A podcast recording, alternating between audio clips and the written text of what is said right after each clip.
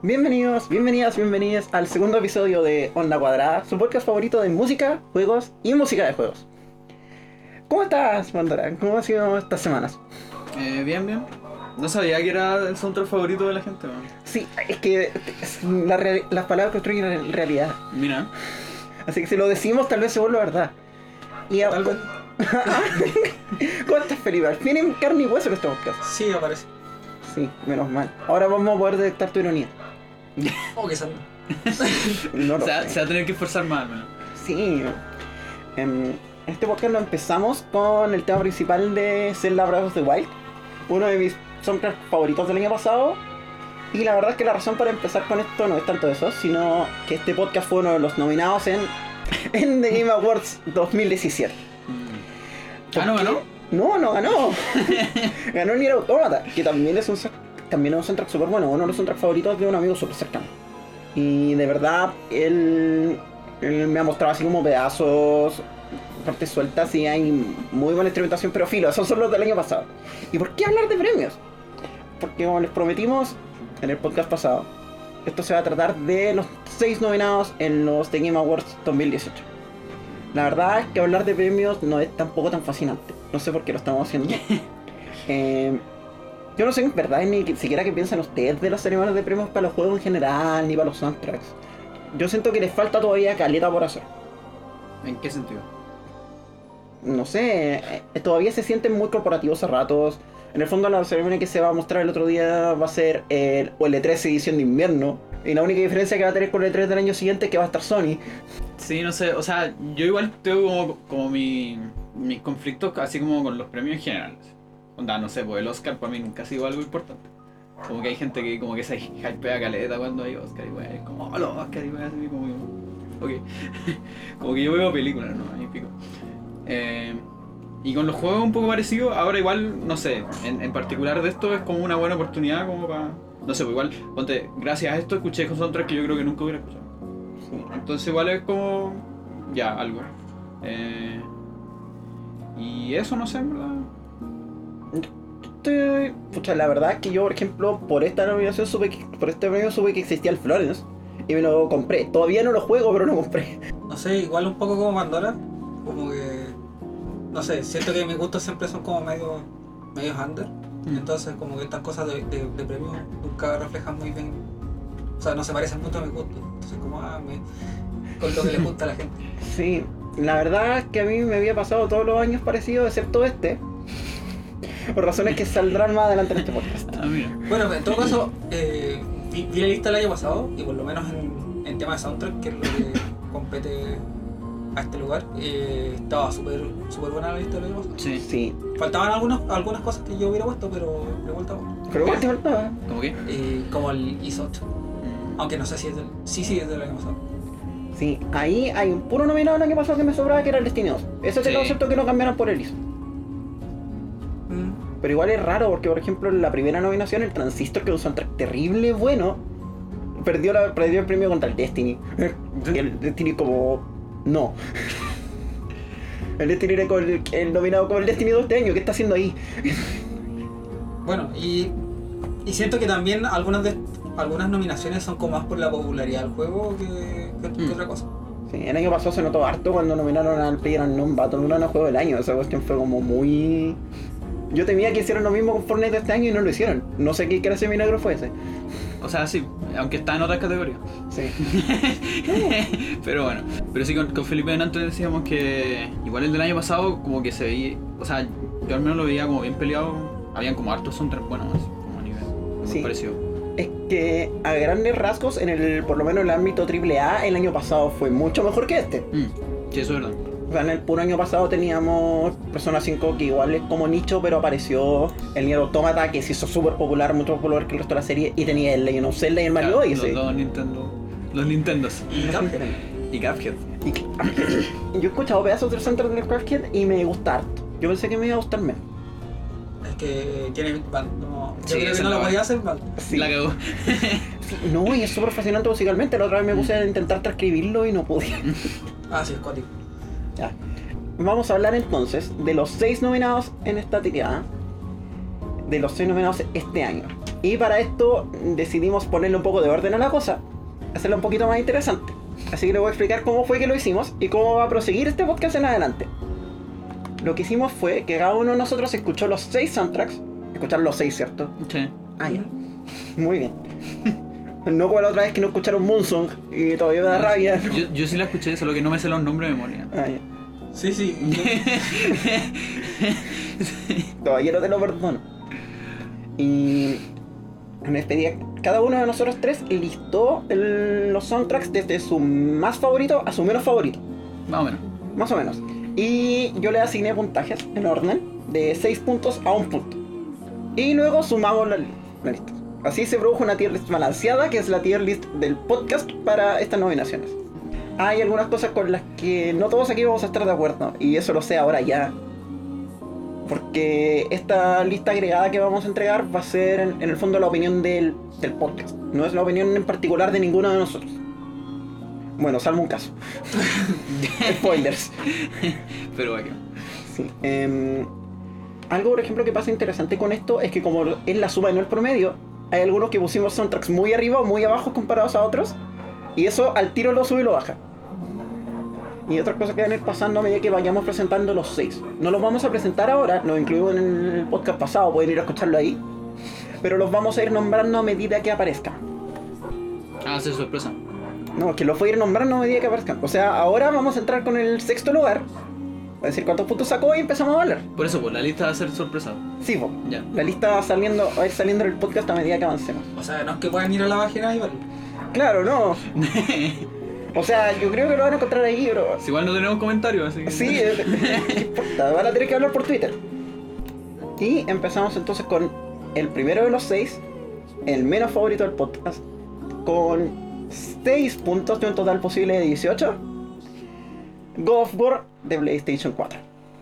Voy a introducir brevemente el juego. God of War, bueno, ya todo el mundo sabe que es God of War, no creo que tenga que introducirlo yo. ¿Para qué dije que lo iba a presentar? Pero bueno, el, soundtrack en sí está creado por Bill McCready, que es un nombre más o menos importante, es decir, también está asociado al resto de la franquicia de God of War. Ha tenido muchos trabajos, mm, ha producido soundtracks no solo para juegos, también para series. Creo que fue él el que estuvo involucrado. No, me equivoqué de compositor. No fue él el que estuvo involucrado en el Battlestar Galáctico, sí. No sé. No, pero sé Mira. que uno de los tres que estaba nominado acá tenía algo que ver con el Battlestar Galactica, que todo el mundo me dice que es un soundtrack de serie de tele impresionante. Este juego es un, hasta donde yo entiendo por lo menos, es un juego de acción-aventura. Es muy mucha gente me ha dicho que es más Zelda que of the Wild, así que debe ser así como acción-aventura 3D donde resolví puzzles y matáis monos. Esa es como la, la idea que tengo. Lo siento, no lo he jugado. Sí, donde apretáis botones al ritmo, es como un DDR. Eso mismo. Y la verdad, yo voy a admitir que ranqué este soundtrack más arriba de lo que en verdad quería. ¿Qué? Que ahora que lo estoy escuchando, como que me doy cuenta que se me olvidó. ya, eso significa que no es muy bueno. Sí, po, ese es el problema. Algo que sí me acuerdo que me gustó cuando lo escuché fue que hay un tono muy épico, es un tono que le calza muy bien a lo que va de la serie, pero que también a ratos se pone muy reflexivo, sobre todo Mm. hacia el final. Y eso me llamó mucho la atención porque, puta, mi idea de God of War es destrucción, sangre y sexo. Entonces, ¿qué está haciendo un soundtrack ma, que a ratos se pone tan melancólico en este juego? Eso supongo que tiene que ver con que el juego en sí es una madurada, es como la sentada de cabeza de Kratos. Mm. Y tiene que ver con eso. Pero en el resto como que a ratos se me pierde. Sí, onda, lo que nosotros, o sea, yo, yo con un amigo había hablado alguna vez, era que, escucha, mi lista igual es chica, pero, pero aseguro que hay más juegos. Pero en- hace no mucho tiempo hubo como un auge como de juegos como de, o como simbólicamente padre-hijo, madre-hijo, etc. Entonces eso está como el Last of Us, por ejemplo, donde tenéis como un personaje que básicamente cuida a otro. Y, y este God of War como que va un poco por esa línea también. No, no estoy no estoy seguro así como qué tanto se mete como en tener que cuidar, etcétera, pero es como en el fondo es como un hijo, etcétera. Y decíamos con este amigo que lo más probable era que, que eso apu- apuntara ya sea por los diseñadores o, o- o por marketing o la cuestión que sea, a un tema de que hay, hay como una población de gamers que en el fondo se está volviendo adulto. Y, y que no sé, pues igual como que genera un poco de empatía con ellos, por eso sí. Como el theme de la cuestión. Y como decís tú, eso probablemente, es- o sea, no probablemente, de hecho se ve reflejado en el soundtrack. de que es menos como al choque que los otros God of War. Entonces, como más reflexivo también, un poco más lento, por así decirlo. eh, porque, no sé, pues, sería un papá también, no solo de un arma de destrucción. De los soundtracks de este tipo, siempre siento que son como un arma de doble filo. En el sentido de que, no sé, los coros le dan como toda la visibilidad del mundo, Sí. pero si no se usan bien, pueden ser a ratos monótonos, que siento que Mm. pasa un poco con este soundtrack. Me pasa con algunos temas. Como, como, como que con algunos temas se me pierden los coros, así como que no sé qué están haciendo, y en otros como que actúan muy bien para saltar. Mm. Por ejemplo, yo me acuerdo que el que era mi tema favorito este soundtrack, no puedo recordar el nombre. Por ejemplo, el Rich of Gorkut, cosas así, me pasaba mucho que los coros funcionaban y se sentían muy bien, pero los temas de batalla los coros casi no estaban. Es que a lo mejor se confundían con los vientos, no sé qué onda, pero los Mm. sentía como muy fuera. Pero claro, pasa esta cuestión de que como que a veces los coros, no sé, como que... No sé si tendrá que ver como con la limitación de, que tienen los coros o simplemente con un mal uso, no sé en verdad. De que pasa esta weá que como que se, se confunden unos con otros. Ponte, no sé, pues con, con música, ponte así como de banda, así como guitarra, bajo, batería, etc. a lo mejor estamos más acostumbrados como por la música popular, etc. Eh, pero es como más fácil, entre comillas, como hacer weas como bien distintivas. Así como, como diferenciar muy bien una canción de otra, etc. Entonces no, no sé si será como falta de expertise de nosotros como para reconocer un, un coro de otro o, o falta de, de tino de, de los compositores que ponen un coro nomás eh, sin como buscar algo tan distinto. Mira, de partida quiero decir algo que nos faltó como decir en la intro, que yo creo que ningún soundtrack de lo que está acá es malo malo. Ah, sí, eso es verdad. O sea, en verdad yo hubiera listado uno solo como malo, pero eso lo vamos a discutir después. yo mis spoilers. Pero por ejemplo, a mí hay cosas que me gustaron de ese soundtrack, pero también hay otras que se me perdieron. Yo no me acuerdo cómo termina. Yo no me acuerdo casi nada del soundtrack. A mí de verdad como que se me fundió como un tema épico, un, un, un gran tema épico. Mira, ¿cómo, ¿cómo es que tení un soundtrack que termina con un tema llamado La Cima y no logras que me acuerde de él? Spoilers. bueno, entonces, para que ustedes vayan teniendo también una idea de cómo suena este soundtrack, vamos a poner el tema principal de God of War, llamado también God of War. Continuación para ustedes.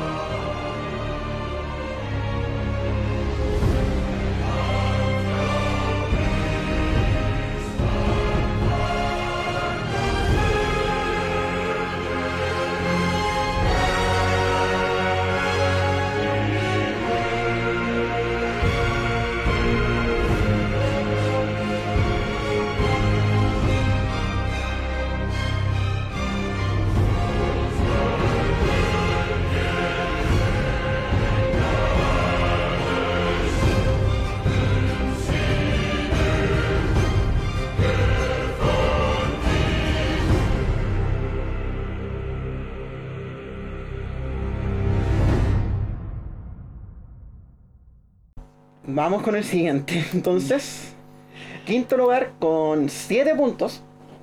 Esto es un poquito mejor nomás, la verdad. Eh, Spider-Man, soundtrack por John Paisano. John Paisano, por lo que estuve leyendo, es un compositor que sí que ha estado involucrado en soundtracks como de superhéroes en general. Tenía créditos por soundtracks de DC, por soundtracks de series. Creo que estuvo involucrado en la primera temporada de las Daredevil de Netflix. Y se nota mucho que tiene como mucho background de televisión. Bueno, de hecho, entiendo que la gracia de este juego es como sumergirte en la experiencia de, no, no sé, las películas o las series de, de Spider-Man. Sí. Y por lo que he leído, como que lo logra. Una, una compositora que leí alguna vez decía eso mismo, que el soundtrack al principio se sentía muy raro, pero que por cómo se iba construyendo, hacia el final todavía te, sen- todavía te involucrabas mucho más con cómo estaba generado. Pero lamentablemente yo no lo escuché así. ¿Qué? A mí no me gustó mucho este soundtrack. Ah, Em, me pasó me pasó al tiro lo que me pasó con el God of War una semana lo escuchaba. Yo lo escuchaba, después no me acordaba termin- empezaba un tema y terminaba el otro. Y lo peor que me pasó es que en algunos de los temas se me mezcló el, tem- el tema como de Spider-Man del juego con el tema de los Avengers. Y ahí me empezó a quedar la embarra. No, sí, es verdad. O sea, al- algo. Yo, yo igual siento que, que tiene un poco el mismo problema del God of War en ese sentido. De que es como. a- Como que a ratos se escucha como música de, superhéroes genérica. Eh, que igual es como algo. Me imagino complicado porque tampoco sé qué tanta música. O sea, yo en verdad, ya, ahí, yo, yo, yo estoy pecando porque yo no sé nada de superhéroes. Pero no sé si algu- al- alguno sabe más de superhéroes. Pero yo al menos siento que como que no es como un, un lugar donde haya como tanta variedad de música. Mm, mira, de lo que yo cacho, por lo menos del universo Marvel, que tampoco soy tan fan, pero el universo Marvel como que todo el mundo tiene que escucharlo nombrar. Hay películas y películas, algunas como que se tiran como con soundtracks que casi no tienen temas propios, que son casi pura selección de canciones y cosas así, mientras que hay otras que son como de la tirada grande, que sí llevan soundtracks. Dentro de los propios círculos de películas se criticó mucho los soundtracks de las películas Marvel. Se encontraban muy genéricos, se encontraban muy calientes de melodía, por ejemplo. Se encontraban con poca imaginación, con poco uso inteligente. Y además tienen problemas esas películas, por lo menos un problema que está súper diagnosticado de que son tan formuleras que tú te sabías exactamente cómo va a estar estructurado el soundtrack. Te- Main tema acá, tema de tema de como ambiente, tema de acción, tema de ambiente, tema de acción, tema cómico, bla bla bla. Mm. Sí, ahí lo- los fanáticos de los cómics nos van a hacer. nos van a destruir. Pero, pero digamos que es una visión como de- un poco desde afuera. Tómenla con un grano de sal.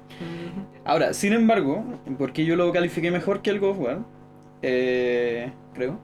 Sí. Me imagino que sí, ya sé. Eh, porque igual, a pesar de que me pasó eso, eh, hubo, hubo un tema en particular que, que lo encontré choro, que es Responsibility, eh, que es como uno de los últimos. Eh, porque, bueno, pasó que eh, eh, a todo esto, bueno, aquí una declaración de podcast. No hemos jugado casi ningún juego de, de los que están acá, así como, así como disclaimer. Eso debiera haber estado como en el principio del podcast, pero bueno. Pero yo sí vi varios gameplays y streams también. Más que nada porque vi, y vi los dos como adrede, ¿cachai? Porque, porque en el gameplay tú podéis ver como la música de lleno y en el stream podéis ver como, como si es que la música eh, como que sobresale o no porque hay alguien ya sea comentando o jugando, ¿cachai? Eh, y bueno, me pasó que llegué como justo al final de un, de un stream de, de Spider-Man, así como al final del juego. Y, y está como esa parte, como que ya pelea contra el último loco y la weá, y, y después como que tiene como un rollo como, como bien brígido, como con el, creo que es como la mamá o la tía, creo que es la tía. La no, tía. sé- no sé nada de Spider-Man, pero ya, sí es la tía. Eh, de que como que tiene como un, un serum que tiene como para salvar a mucha gente y tiene que decidir como entre salvar a la tía por- o, o esperar un poco porque tienen que hacer como más copias de, de la cuestión para salvar a todos. Entonces como que ese es como el, el momento como reflexivo de Spider. Y ahí es cuando suena responsabilidad. Como esta como gran poder, gran responsabilidad de los Superhéroes. etc. Y- O sea, es más, más- es más de Spider-Man que de los superhéroes en genérico ese, Ya. ese tema. Ya. Ese tema es como el tema de Spider-Man. Ah, ya. Y si tengo que esa parte del soundtrack está bien lograda, en el fondo, y eso ahí al tiro me da más mérito. Sí, no, y, y de hecho la, la última pelea la encontré bastante chora. Onda, eh, lamentablemente no me acuerdo de la música. Pero sí me acuerdo, o sea, un poco con lo que decían delante, que decía Felipe, que eh, siento que el juego logra muy bien esto, así como de. un poco como. Eh, jue- jueguizalizar las películas de Marvel, por así decirlo, porque se siente muy bien épico, sin ser como una llevada, una tomada de mano, ¿cachai? Así como que igual tenéis la pelea, eres parte de la cuestión y, y es como. es como un buen épico, no es, no es como una película no, derecha, nomás. Y, y también se da como un, un rollo sentimental como bueno con el, con el villano, etc. Eso lo encontré como choro. Y por eso le subí más puntaje también. A, a mí me pasó que como que el- yo encontré que ese soundtrack partía bien, se desinflaba a la mitad y se volvía a poner bueno al final. Pero, pa- pero ya para el final ya no tenía tanto interés. Claro. Mm. Entonces fue como ya, como que lo escuché, lo escuché de corrido. Lo bueno es que es el soundtrack más corto de toda la tirada, es Mm. como una hora y cuarto. No, es que la mayoría de estos soundtracks son o muy cortos o muy largos. Sí, la hago.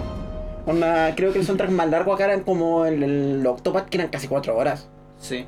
Y el Red Dead estaba por ahí también. Onda, es que el Red Dead tenía una weá que hay como un soundtrack como updated, Sí. así como actualizado. Y otro cuando salió recién el Red Dead.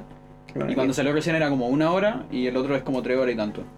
claro, que probablemente deben haber sido así como el soundtrack anterior era como el soundtrack de los trailers o Claro, cosas claro, así. un poco eso. Mm. Y después se subió con el soundtrack completo y ahora más encima van a sacar una beta del modo multiplayer online que probablemente va a venir con más música. Sí, no, de, de hecho ya salió así como que. Sí, esas cuestiones van a ser actualización perpetua. Sí.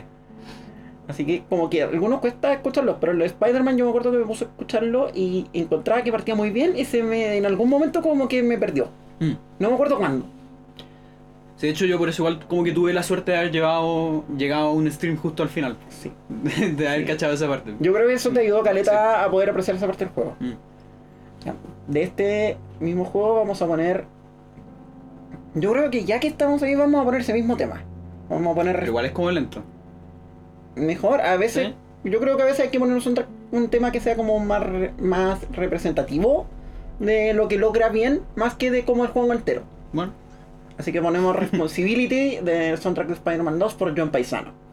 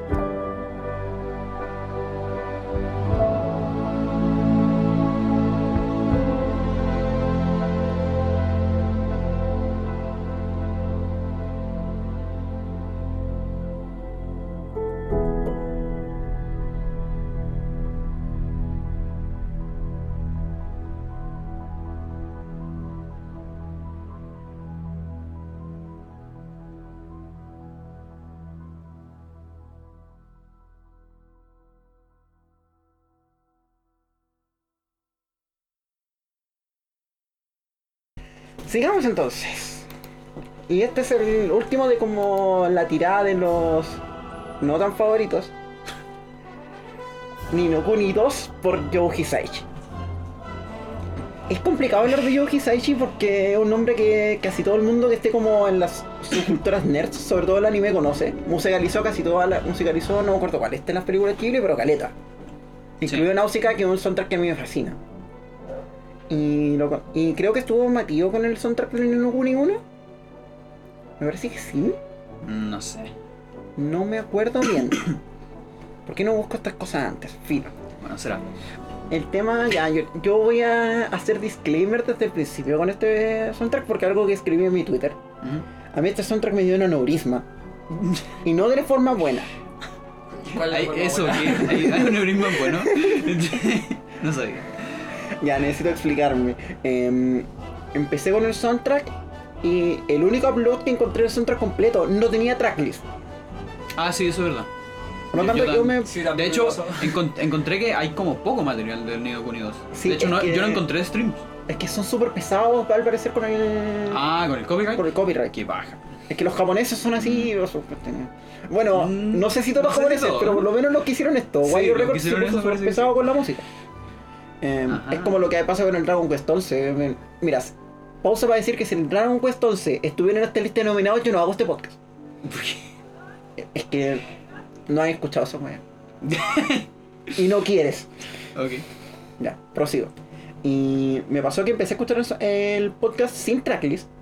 El soundtrack. El soundtrack sin tracklist. Y me perdí. Y como que de repente fue como. Ya, no, no, no. No, no entiendo este soundtrack. Necesito la tracklist. Y me puse a buscar la tracklist y no la encontré en ninguna parte. Hasta que pillé un upload de los propios de Wire Records. Un upload oficial. Que tenía samples de 45 segundos de cada tema. Entonces ni siquiera era como que pudiera asociarlo directamente al upload del soundtrack que estaba escuchando. Tenía que estarlo buscando por separado. Mm. Sí, Y cuando empecé a, y cuando empecé a intentar entender los soundtrack así, me. me quedó mal. Y después me puse a investigar porque me empezó a pasar que sentía que los temas estaban puestos para cualquier cosa, menos para lo que el soundtrack decía que eran. A mí me sonaron 10 temas de batalla antes del tema de batalla. El tema de batalla no me parecía tema de batalla de un RPG. En los ambientes no me parecían temas de ambiente. Yo no sabía si esta cuestión era de una cutscene, de un ambiente, de una pelea, no tenía idea. Y empecé a buscar. Y algo que se repite mucho que he leído es que el soundtrack de Nino Kuni 2 no le va al juego ni con Scotch. Onda, he leído así poco menos que hay secuencias donde pasan 15 minutos donde pasáis por tres tiras de emociones y la música es exactamente la misma. Ya, pero ¿lo viste? No lo vi, Ah. pero, pero lo leí, lo leí mucho y lo leí, onda, si lo hubiera leído en dos, en dos o tres partes, te creo que hubiera sido una experiencia aislada. Pero me puse a investigar, me fui de cabeza y de verdad encontré eso. Y a mí al menos el soundtrack, más el tracklist, me da la impresión como de que hubieran pescado los temas al azar. Como que, le- como que se le revolvieron las carpetas a, a, la, a la disquera y pusieron los temas en cualquier orden.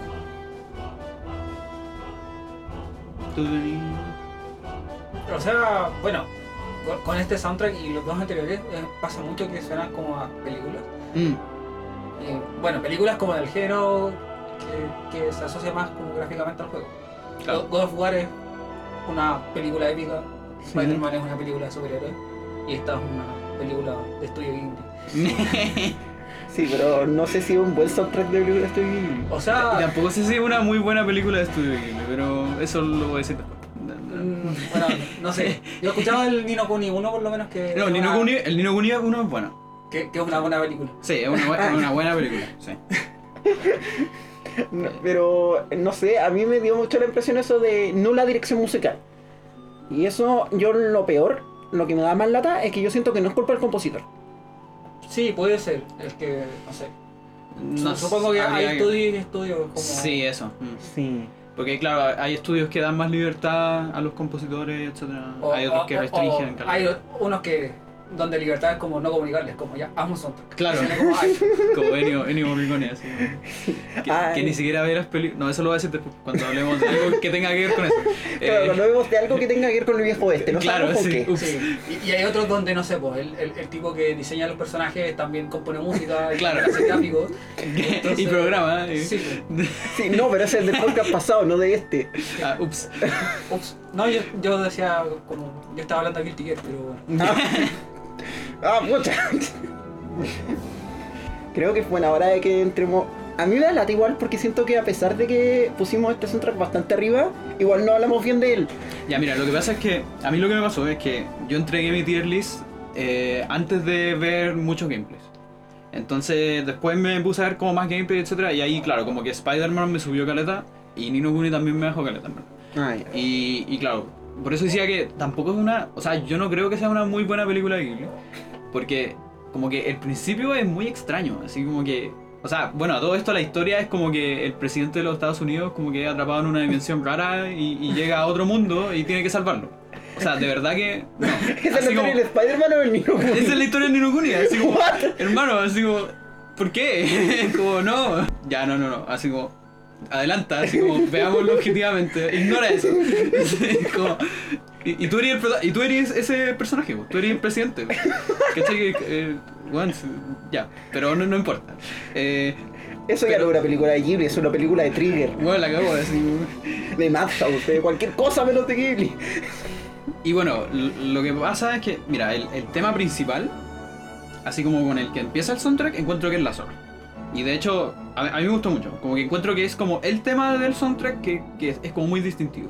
Y que de hecho hay como otras partes, como el eh, la parte como del overworld. eh, creo que tiene como rasgos de ese tema, pero es como más tranqui. Sí, usa Claro. harto el main team. Claro, Como entonces como que es como esta cuestión típica de varios varios soundtracks que usan como como para hacerle gachar al, al jugador, como hacerlo sentirlo como en casa y, y como hacer las conexiones de, de distintas cosas del juego, etc. y, y algunos temas de batalla son bastante buenos. Eh, al menos, a lo mejor sin la batalla pasa lo que decís tú. Pero en la batalla suenan piola. Ah, Lo que sí va muy malo eh, son los soundtracks de espacio. Y de hecho yo, yo había anotado uno acá como en volada para ponerlo fondo. Volada está sonando ahora, quién sabe. Eh, como para que se entienda un poco, pero eh, hay uno que es Deep Sea Cave. Eso es el nombre de una etapa de Mario. Ya, sí. El nombre de, una ta- de un tablero de Mario Party 3. ya, ya, Deep Sea Cave. Eh, pucha, a lo mejor es porque he estado, est- estoy muy acostumbrada a música de, de niveles de agua. Puede ser, puede ser que, que tenga un bias en eso. Pero no suena a nada Deep Sea Cave, así como que. Onda, y por eso lo puse en particular, porque de verdad es como una orquesta así como épica. De, no, así como que de verdad que no. Así como lo podía, lo haber puesto como en una gran batalla, en, o en un reino así como majestuoso, con un castillo y toda la weá, pero no es, no es una música de exploración, ni de misterio, ni, ni una weá así. Y, y de lo poco que vi como en, en más como lugares, así como dungeons, eh, es que pasa harto eso. Como que se tiran harto por la genérica épica, como épica Ghibli, digamos, no épica Spider-Man, es como otro tipo de épico. Eh, como épico mágico, podría decirse. Eh, pero en lugares que en verdad como que no, no calzan. Sí, y, y, pucha, eso a mí me duele porque para mí es importante. Yo creo que uno de los atributos que tiene que ser más importante en un soundtrack es que pueda potenciar el ambiente del juego al que está, Claro, del juego en el que comunicar bien eso. está metido. Que pueda transmitir significados o que pueda resignificar el momento en el que está ahí.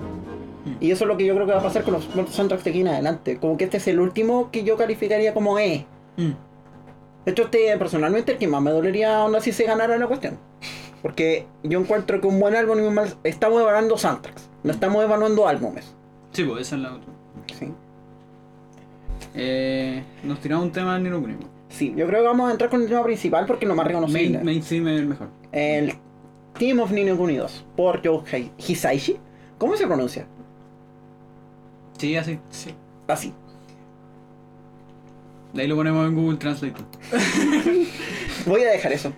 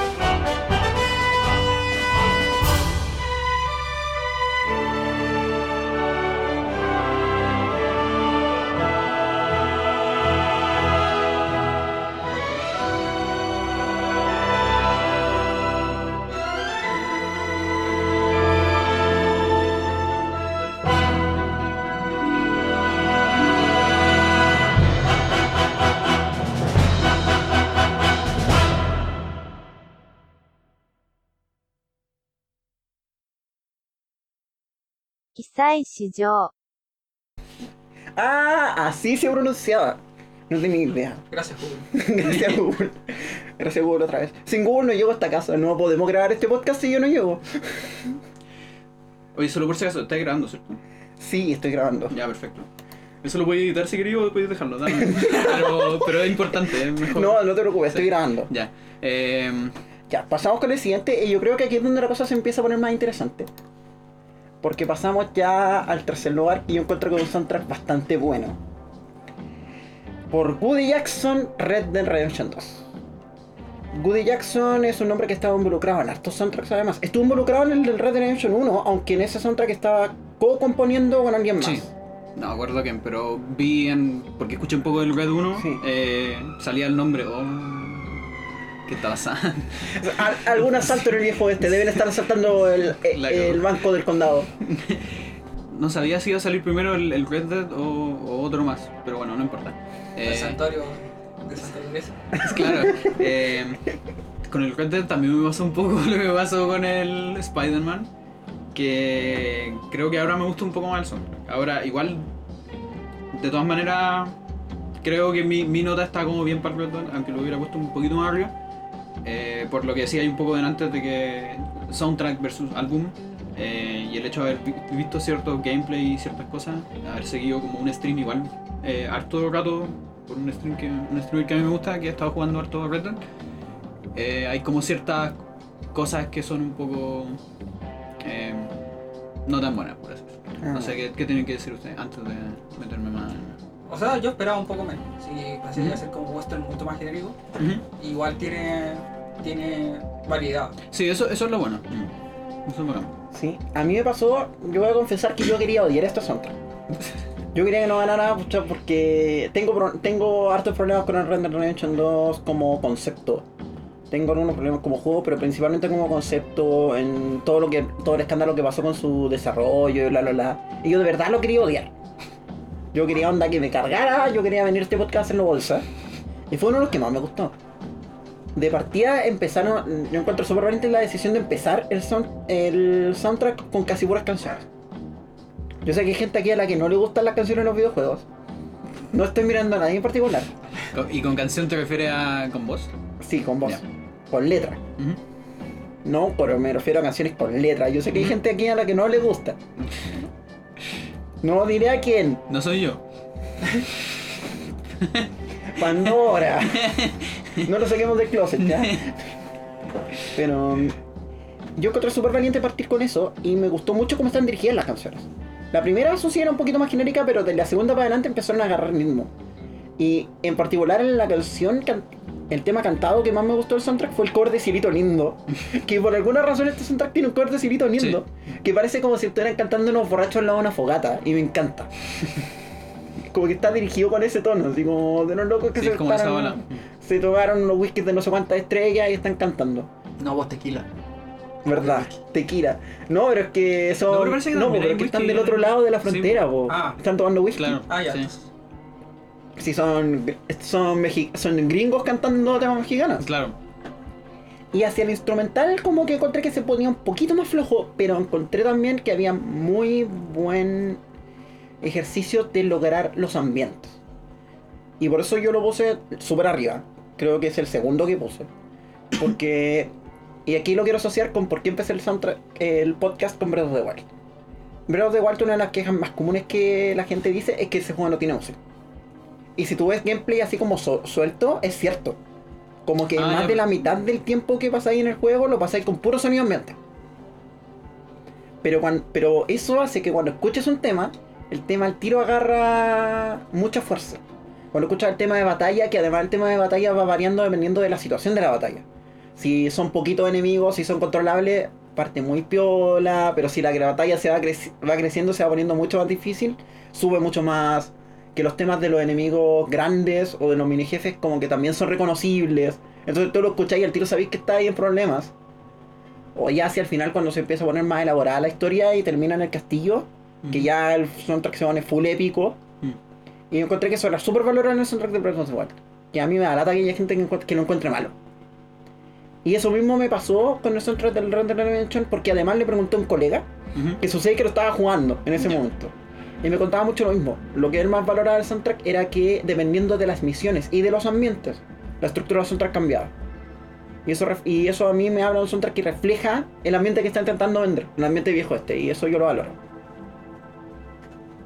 Ya ahí vamos a discrepar un poco. pero, pero no tanto. Porque igual, ya mira, a mí lo que pasó, no sé si tú no viste game- gameplay, solo No escuchaste la experiencia, ya. Eh, yo vi, vi gameplay y, y también he- tampoco he jugado Breath of the Wild, pero he visto mucho gameplay, por así Ujú. decirlo. O sea, gameplay así como en vivo, por un amigo que, Ay. así como, me invitó a su casa a ver cómo jugar. Eh, ¿Era básicamente. una speedrun por lo menos? ¿Ah? ¿Era speedrun? No, Ah, no, no, casual, no. ah ya. Tranqui. Eh, ya, la- ponte en el Breath of the Wild. Encuentro que el juego puede darse como el lujo de hacer eso porque el, diseño sonoro es muy bueno. Es como muy, muy bueno. Entonces, como que. Como que hay mucho ruido ambiente, por ejemplo. Y, como que también el hecho de que sea como. eh, como bien exploración y cosas así. Siento que, que se da como un poco el espacio. Como esos espacios como de tiempo. Para que no estés llenando siempre de música. Ahora, lo que me pasó en el Red Dead es que siento. Como el Red Dead igual es como un poco GTA del oeste. O sea, es. Es un poco eso. Eh, como que siento que esos espacios no se dan tan, tan bien. O sea, me pasó un poco lo que me pasó con el GTA. Que el GTA es un súper buen juego. Pero no es algo que. no- el son, tú no pensás en el soundtrack del GTA cuando pensás en el GTA. Bueno, de hecho, a mí me dio la impresión que era como lo que pondríais en la radio en el GTA. Exactamente. que fuera- En, en el caballo. en la radio del caballo. Qué buena. ¿Cachai? La- ahí ponéis la radio mexicana y suena así lindo. Lo peor es que yo vengo del sur y sé cómo suena la radio mexicana. Así como te lo puedo imaginar. GTA con, la- con los charros de Claro. los tigres del norte. De- Entonces, eh, pasaba un poco eso. Y de que también el, el Red Dead, en verdad, no es un juego tan de exploración, como más sandbox. O sea, ya, sandbox es exploración, pero, pero más sandbox como de interacción con, con gente, etcétera, cosas así. Más que exploración como con el con el puro terrain, por así decirlo. Que es que el, el Breath of the Wild tiene mucho de eso. O sea, tú interactúas, yo creo, más con las cosas que con las personas. Eh, igual hay una, una cosa chora, es eso que decís tú, que hay ciertos temas que se valoran más, pero. Pero igual, a mí me pasó al menos, como viendo gameplays, es que la música tiene muy poco protagonismo, en verdad. Como que Mm. el volumen no es tanto. eh, hay ciertos temas que sí son como bien choros y que se dan como en momentos justos. Pero en general es como muy silencio. Ah. Eh, ahora igual, ponte, no sé, pues hay, hay unos temas que a mí me gustaron. Uno es que es de Disaster, que lo encuentro como muy choro, encuentro que tiene como muy bien... O sea, en verdad es como uno, es un tema bastante militar, no es tan, no es tan del viejo este. O sea, como que el sonido como, como background que tiene el tema es como más o menos del viejo este. Pero eh, los demás instrumentos en verdad son como bastante militares. Te da como, como una sensación así como de como un grupo de locos como asaltando algo, ¿cachai? Así. Ahora igual, igual se mezcla con el tema. Hay uno que me gustó igual que es como eh, Bear Knuckles Friend- Friendship. Sí, recuerdo que lo nombraste. Sí. Yo no lo encontré en el. en el- Lo que pasa es que es eh, una actualización, si no me equivoco. Ah, ya. Creo que es como DLC o algo así, como una nueva misión. ya. Y ese en particular tiene, eh, como viendo los comentarios de la cuestión, porque igual me gustó, entonces vi algunos comentarios, decía que era como la mitad del tema, era un remaster de un tema del, del Red Dead 1, que es Ah. Outlast eh, to the End. End. Ya. Entonces fui y escuché el tema del, Red Dead 1 y me di cuenta que el soundtrack del Red Dead 1 es absolutamente superior. Onda, es que la cagó, así como es demasiado bueno. Como, como comparado con este, ¿cachai? Como Ah. que. eh, o, o al menos a mí me dio esa sensación. Y aquí es cuando, cuando puedo hablar de Morricone. De que con el 1, yo escuché el 1, así como empecé 5 segundos de esa canción y, y pensé al tiro en el viejo este, así como al toque. En cambio, en el, en el Red Dead 2, lo siento como. Es como un viejo este, pero como un poco más. más oscuro, por así decirlo.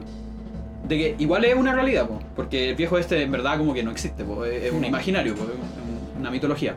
Entonces, a lo mejor lo que se me ocurre es que se fueron como por una visión un poco más moderna del, del viejo este, ma- algo así como Django, por ejemplo, que igual es, es una broma, pero, pero me refiero que es como una visión más moderna, salvo la visión más antigua, que es como la Red 1, que es como todo lo que fue Morricone y el viejo este como más antiguo y, y etcétera.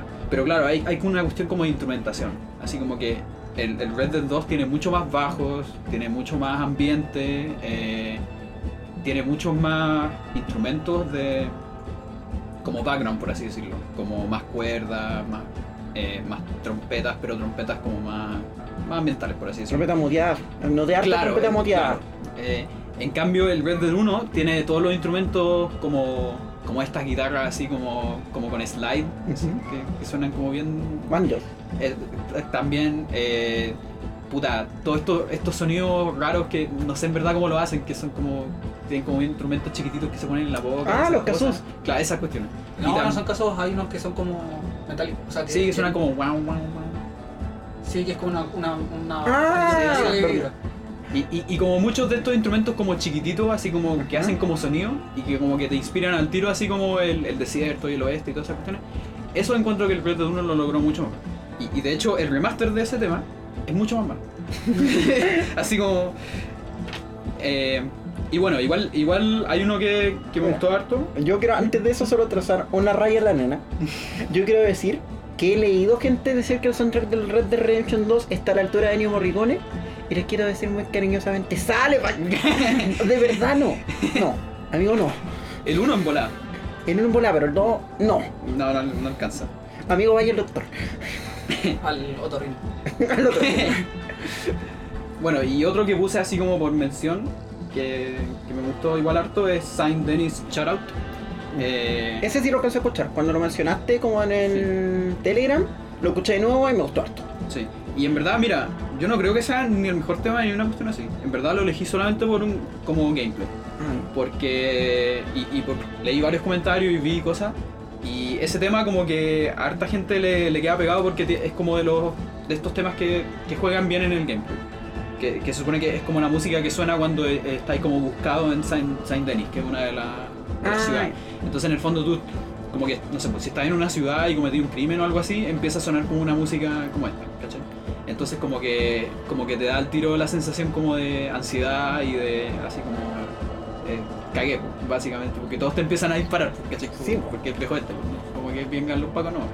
Eh, y en particular como que habían como varios comentarios así como de que decían así como eh, lo que le pasó a todos cuando fueron a Saint Denis, porque parece que no sé si es por historia o algo así, pero parece que todos llegan como con un nivel de maldad a Saint Denis, entonces como normal parece que pase eso. Ah, ¿Cachai? Está como pensado para eso. Y, y por eso como que lo elegí como. Es como el que mejor logra, según yo, como lo de soundtrack. Más que de algo. yo de verdad repito lo que dije en este rato. Yo esperaba que me gustara menos. Y la verdad es que está súper bien. No sé, tengo el problema, eso sí, que me pasó con casi todos estos soundtracks, que yo siento que más de la mitad de acá, si, lo, si hubiera salido el año pasado, no está en la lista. Este, la lista del año pasado era demasiado buena. Sí. Sí, ¿Por qué no hicimos este podcast el año pasado? Esta conversación sería más entrete. No sé. No, pero está bien. Así que proseguimos con otro tema más. Del soundtrack de, de Red Dead Redemption 2. Lo pronuncié bien. Eso, del soundtrack del Red Dead 2. Por Woody Jackson de Disaster.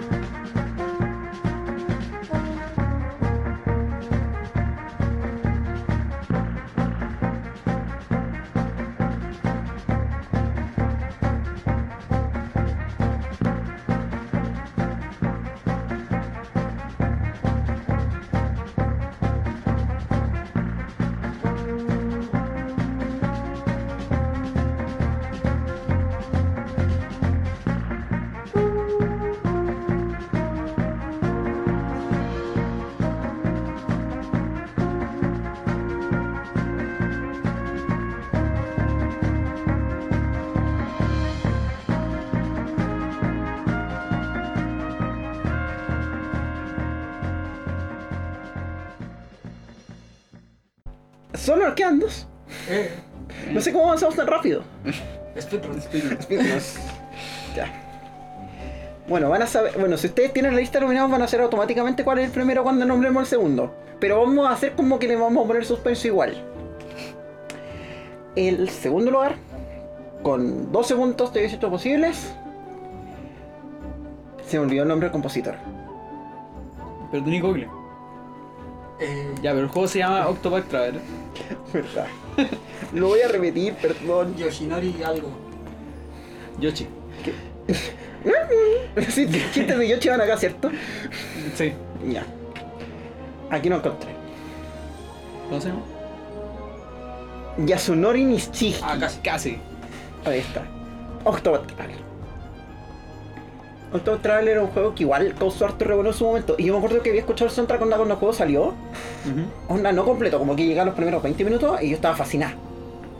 Sí, porque es súper largo. No, pero que además el soundtrack empieza con el main theme y luego con los temas de personajes. Ah, Y sí. como son 8 personajes, pero la Sí, primera media hora del soundtrack son puros los temas de personajes. Y yo me quedé como ahí, no quise escuchar más. Y te juro que después de que escuché esa cuestión estaba, estaba como, guau.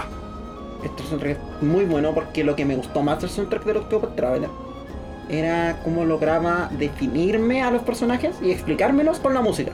Sí, eso es bacán. Y que es un tema que está en el Octopath. El Octopath es todo sobre su presentación. Yo he escuchado que como juego en sí no es tan raja. Sí, yo también he escuchado algunas críticas, pero. Yo jugué la demo y no lo encontré tan bueno. Pero sí aprecio cómo se ve. Es un juego que no se te olvida. Y yo creo que esos temas tampoco se olvidan. Sí. Bueno, dado que son ocho personajes, igual. eh, todo lo que ayuda a diferenciarlo Sí. es bienvenido. Mm. Espérate, por eso se llama Octo. Sí. Path. Mira, mira. De hecho, Qué más divertido. aún. Más los aún. nombres de los ocho personajes empiezan con una letra de la palabra Octopath. De verdad. Sí. Sí, son juegos de palabras con, con, mira. Sí.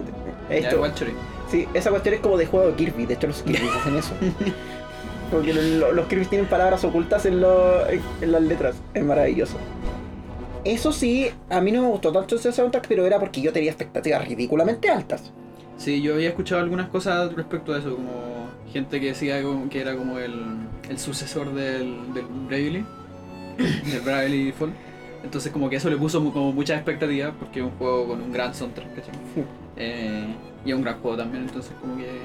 Pero claro, yo en particular que nunca jugué Bravely, como que pude, no sé, po, verlo como sin vías, por así decirlo. Eh, y me gustó Caleta, en verdad. Que- o sea, encuentro, lo, lo que decís tú yo creo que eh, es como, como lo más pertinente, por así decirlo. Eh, ponte, no sé, un amigo que, que lo jugó, o sea, que lo está jugando en verdad, me dijo que una, así esto es como del juego, no tanto del centro, pero una como de las falencias del juego, según él, es que la party no se siente como tan, tan party. Se siente como más como personas que están viajando juntas nomás, pero como que no tienen tanto un objetivo común. Pero, ahora que sigue eso del soundtrack, que diferencia también a los personajes, a lo mejor igual es un feature. A lo mejor igual es algo que querían buscar como, como respecto al plot y etcétera, como mantener un poco más independiente a los personajes. El hecho de que cada uno tenga su team y, y que sea como el principio del soundtrack, ¿cachai? Como, como presentártelo al tiro.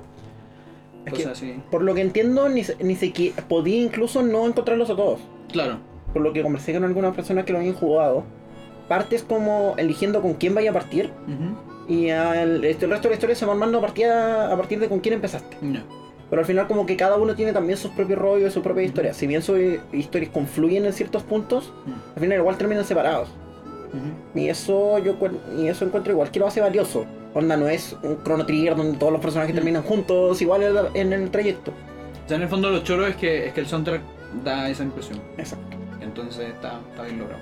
Más, más hablando del soundtrack en sí, yo lo encontré como con ciertos tintes a, a algunos RPGs viejos, así como Sí. Lufia o como Romancing Saga, Ya. aunque en realidad no he jugado ninguno de los tres. Pero sí, sí, sí he escuchado música, música de ellos. Bueno, música de RPG es como de mi, Sí. de mi género favorito. Eh, pero igual como, como que ese- esa similaridad hizo que sonara un poco genérico para mí. Sí. A mí hay un momento en el que yo voy a confesar que este soundtrack me perdió. Así como que me perdió descaradamente. Que fue cuando llegué. No me acuerdo cómo. Ah, sí. llegué al tema de batalla, creo que era el tema de batalla 2, Y un soundtrack que de momento se había mantenido completamente acústico me tiró una guitarra eléctrica de la nada. y ahí fue como, ¿qué? De hecho, como que revisé a ver si YouTube no se había pasado autoplay de otra cosa. Que fue como, ¿por qué? Ese fue el momento como que me desconecté del soundtrack. Y nada, voy a confesar que no terminé de escucharlo. Mm. Sí, yo tampoco. Porque también está esta cuestión de que era muy largo. Sí, son más de cuatro horas este soundtrack. Sí. Pero a mí me pasó eso y me dio mucha lata porque yo de verdad iba con mucha expectativa este- a escuchar este soundtrack completo. Había partido muy bien y de repente se empezó a poner genérico, genérico y de repente apareció con guitarra en una parte en donde yo no sé. a la mitad del soundtrack. Mm. Y fue como, ya, aburrete. No sé, de repente eso no es tan malo, ¿no? De- depende de cómo lo implementen. Porque, Claro, no sé, pues, mm. tenéis el, el Earthbound, donde tu soundtrack es todo feliz o, bueno, medio raro, y, y a la final, y la pelea final te aparece una cuestión de heavy metal a la mitad de un tema de 8 bits. Ya, sí, sí. Te Claro, como, como que ahí a lo mejor eh, habría que ver cómo se ve en el juego. Como para cachar. Tienes razón.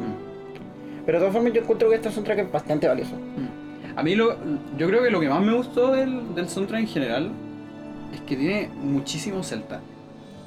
Eh, como que onda flauta y, y cosas así. Y están Onda. Pedales abajo todo el rato. Sí, sí también. Y... Pucha, a- aquí me voy a carrilear, pero no sé cuántos juegos han, han explotado eso. Es que en general son pocos. Mm, Entonces por la- eso como que eso al menos lo encontré como muy distintivo del, del soundtrack. Y, y como que me- eso me enganchó, al menos para todas las canciones que eran como más ambiente o más como exploración o cosas así, tenían mucho de Celta y, y como mucho de esto como... Pucha, el Celta tiene esta cuestión que es como un poco como juguetón, por así decirlo. Entonces como, como que te da esta sensación así como, como de exploración divertida, no sé por así decirlo. y aparte que siento que eso también encaja bien como con la gráfica del juego, de que es como, son casi como juguetes, por así decirlo. O sea, no sé si han visto como la gráfica del juego, Sí. es como este, es como 2D, 3D, son como cajitas las cosas. Sí, es como las un diorama. casas. Sí, es como... O como un libro. Como- Claro, como un libro de estos que abrí y se hace como un... Claro. Entonces como que eso también como que me, me hizo una buena conexión como entre la gráfica y el soundtrack. Si, si, a, si a propósito lo encuentro bien cholo, si no a propósito igual. No, yo creo que definitivamente a propósito. Sí, yo creo ser, que sí. Octopath Traveler es. Para mí todo lo Ni en el sentido de que el soundtrack está completamente Sí, dirigido al juego. Estoy de acuerdo. El soundtrack está hecho para el juego, está así, no le va a ningún otro juego más. Que de hecho va a pasar con este y con el que viene, que son los únicos dos juegos así como que yo encontré que... No, y el Random Redemption también. Sí, el Red también. Sí, de, de hecho son como el que tienen los tres que pusimos con los tres primeros lugares que están hechos para el juego. Mm, sí. No podrían ir con otros juegos. Mm. Y el juego tampoco pod- podría ir con otro soundtrack. Ya, vamos entonces con un tema de Octopath Traveler. Yo había escogido Battle One, el primer tema de batalla, porque lo encontré igual bien interesante. Encontré como que tenía onda, que empezaba muy rápido. Me pasó lo contrario el tema del batalla en Nino Kuni, que lo encontré que no, no sabían cuándo empezó ni cuándo terminó. Sí. Este yo encontré que era como ya, al tiro, no entendí. Así que vamos con el tema de batalla 1 del Octopath Traveler.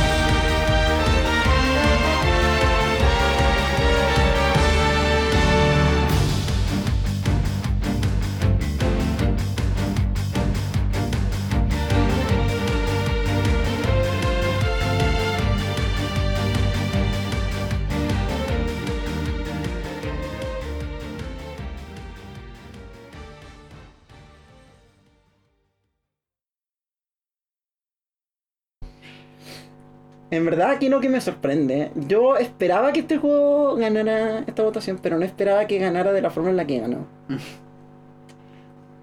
Porque son 18 puntos de un máximo posible 18. Lo- Yo no esperaba este, este consenso. Por Nina Rain, Celeste. Partan ustedes. Eh, a ver. Eh, nada, es bueno. o sea, mira, así como. Como hablando un poco de los awards, más que del soundtrack, sí. eh, yo creo que es como el soundtrack que como que sobresale harto de, de todos los que hay. En el sentido, al menos como, es- como en, base a estilo y cosas así. Todos los otros juegos tenemos un poco de, de esta cuestión como un poco épica como lo que decía antes, como distintos tipos de épicos, así como el épico mitológico, el épico superhéroe, el épico cowboy, eh, que en el fondo también es como un tipo de superhéroe, por así decirlo, como más antiguo. Eh, el épico JRPG, ¿cachai? Y, y el épico Ghibli. Y este, ya, tiene temas épicos, pero eh, épico no es, el, no, es el, la, no es la temática de la cuestión, sino que es una temática como muy distinta, por así decirlo. Eh, como más desafiante y más cosas así, etcétera y, también como en estilo, o sea, todos los otros eh, soundtrack tienen, son gran parte or- orquestados. ¿cachai? Este es como de los pocos que tiene como una instrumentación muy distinta de todos los demás. Eso yo creo que, porque a todo esto yo no he jugado a Celeste todavía.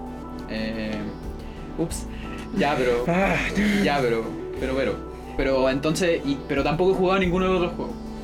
Entonces, esto igual me da como una, una percepción de que en el fondo es, al, al menos a nivel awards y comparado con otro, según yo es como el que más brilla, por así decirlo.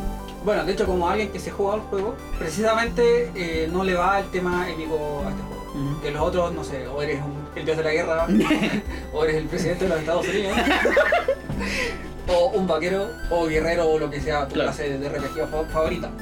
Pero acá eres solo una persona que está tratando de escalar una montaña. Y como juego de plataformero difícil, tú no, no eres como poderoso con respecto al sistema del juego. De hecho, está esperado que mueras y mueras muchas veces. Claro. Entonces, como, no sé, un tema épico no le va a un juego que no te hace sentir poderoso. Claro. Pero también yo quiero contrapesar que la mayoría de los juegos así nacieron en base al juego así creado en la historia que fue el Super Meat Boy.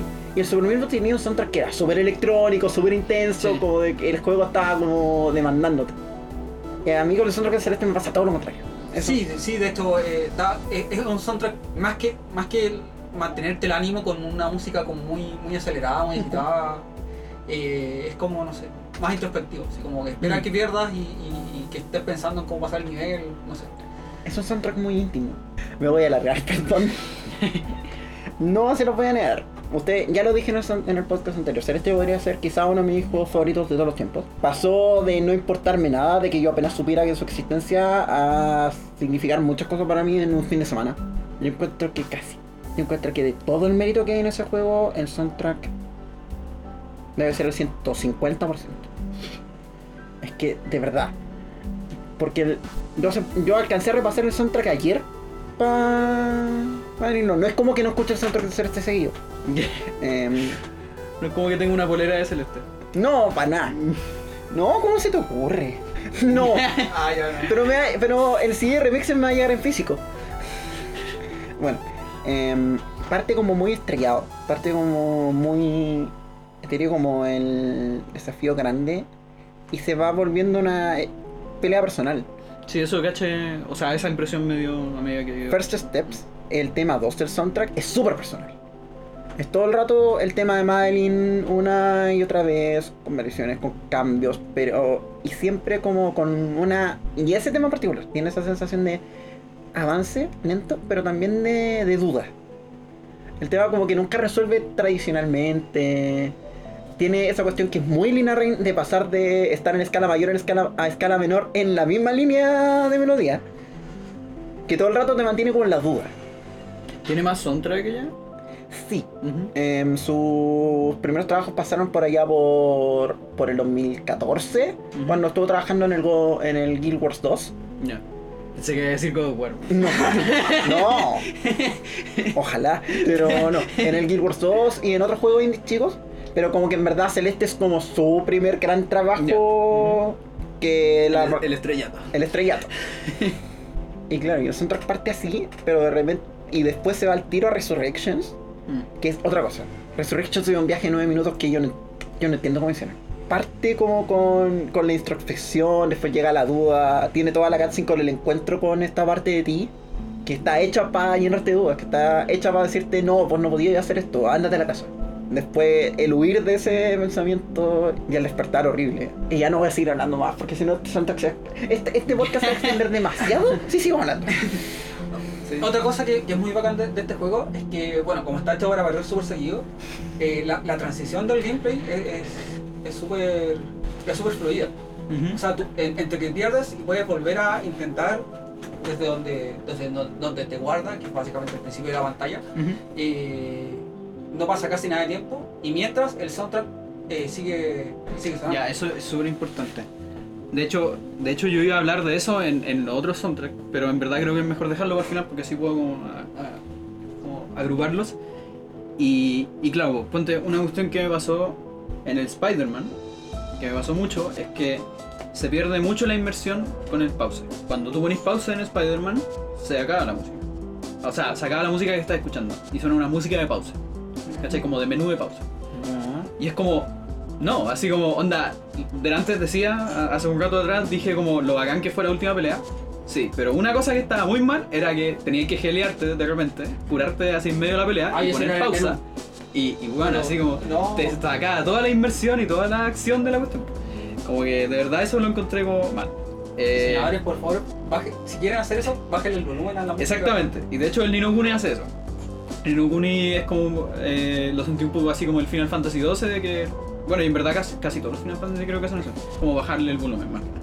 O sea, no sé, que yo he jugado, jugado los, los viejos nomás que Ah, ya. nada. Eh, No, pero por ejemplo, Celeste también hace eso. Cuando pausáis, baja un poco el volumen de la música y vuelve a subir cuando. cuando Bueno, aunque como está hecho el juego, en realidad uno solo pausa como para salirse así. claro. O va a saltarse las cutscenes. Ya, pero. Speedrunner, ¿ya? Ya, pues. Pero claro, pues ponte en el Spider-Man, como tenéis que usar ítems y cosas así, como que el pause igual se usa, se usa más. Eh, entonces, como un. Según yo, eso es como mal diseño de música, eh, como esa decisión en particular. Eh, en el Red Dead, eso pasaba. Mira, no me acuerdo tanto, pero. No me acuerdo si le bajaban el volumen o le bajaban mucho el volumen, porque también me pasaba que, que como que se perdía un poco la acción. y ahí, ahí tenéis, no exactamente pausa, pero tenéis que cambiar de, de arma, ¿cachai? Y, hay como una especie de menú y ahí como que se ralentiza harto la cuestión. Y también ciertas transiciones de música como que no eran muy fluidas. De hecho, el Nino Kuni yo creo que una de las pocas cosas buenas que tenía era que las transiciones eran súper buenas. Ponte así como de... Y, también yo creo que es una consecuencia del hecho de que casi todo el soundtrack sea igual. de que tú estabas como en un dungeon y entrabas en una pelea y la transición del dungeon a la pelea era súper, súper fluida. Y, de la pelea cuando terminaba como el, el- la fanfarria de victoria y después el dungeon, como que todo estaba muy bien, muy bien conectado. A lo mejor era simplemente porque todo sonaba igual, pero... pero sí, Bueno, quizás al revés. también puede ser. Ah, claro, claro, de que lo pensaron así para eso. Sí, pues, o sea, si- que si, si voy a entregar una, una experiencia que es como una película, Sí, no, eso es verdad. como que el soundtrack sea fluido, Claro. eh, eh, supongo que es parte del diseño. Mm, sí. Y, y eso lo encuentro mucho en, en Celeste, ahora que me lo dicen. Porque, claro, onda. De hecho, a ver, ¿qué juego? Pucha, no sé, pero he jugado algunos plataformeros difíciles y, claro, pues como que igual es penca que la música se te corte cada vez que morís. pues, que va a pasar muchas veces, ¿cachai? Onda como que no puede pasar eso, tiene que. O sea, mi archivo principal de juego celeste tiene 14.000 muertes. Y no me lo he terminado completo. Pero, no sé, yo le he tirado demasiadas flores al soundtrack de Celeste en general. No sé si puedo seguir. ¿Puedo seguir o no puedo seguir? Eh, un poco. Ya, eh. O, o háblanos de- del tema que vamos a poner. Verdad, ya. Es que ni siquiera lo decidimos. Ya, pero ah, ah, ¿cuál era el que a mí me gusta? El... Ya, Ah, verdad. Ponemos, ya. ¿Cuál tema ponemos? Ah, la elección de Pandora es Catherine and Lost. El tema del capítulo 3. Ese. O sea, bueno, Ya, eh. Es que a mí me gusta mucho ese tema porque encuentro que es como. O sea, no sé, es que en verdad, mira, son dos cosas. Una, de por sí nomás me gusta mucho. Y lo otro es que me pasó un poco lo que decían antes, que respecto al soundtrack de Celeste, eh, no lo escuché solamente como con soundtrack celeste. Ujú. Como se dio la situación, lo escuché como comparado con todo lo otro. ¿cachai? Ujú. Y, y algo que extrañé mucho del otro es batería, onda.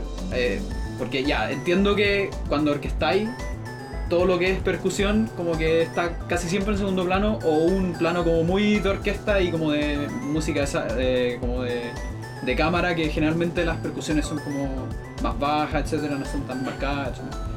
Eh, entonces, claro, como que entiendo que no las usen. Pero como que extrañaba escuchar batería, así como que. y, y esa canción de la de. No, y es que además está súper bien hecha para confundirte. Porque pasa por unos intervalos sonoros que son ridículos. Aquí se nota caleta la formación de Nina en música clásica.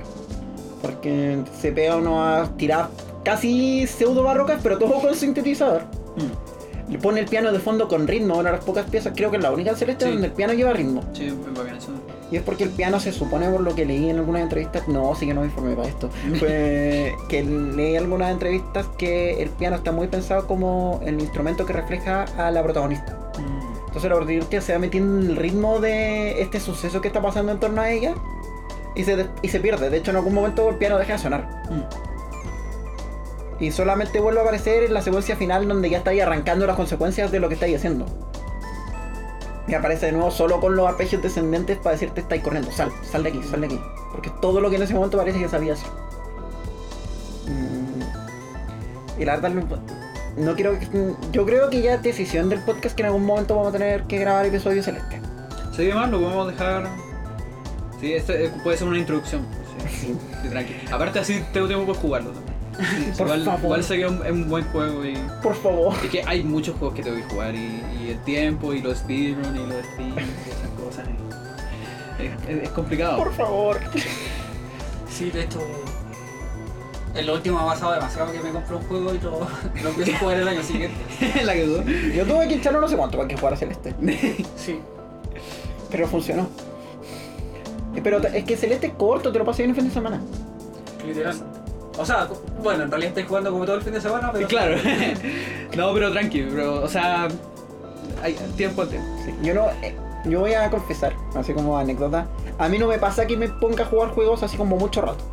A menos que esté haciendo la speedrun o lo esté practicando, una cosa así. No me pasa que me sienta a jugar un juego por mucho rato. Creo que lo más que había aguantado una vez fue cuando me mandé como dos horas y media del Zelda. Pero fue una noche que estaba como medio enferma, entonces no tenía nada mejor que hacer. Pero cuando me puse a jugar Celeste por primera vez, ya iba en el capítulo 3.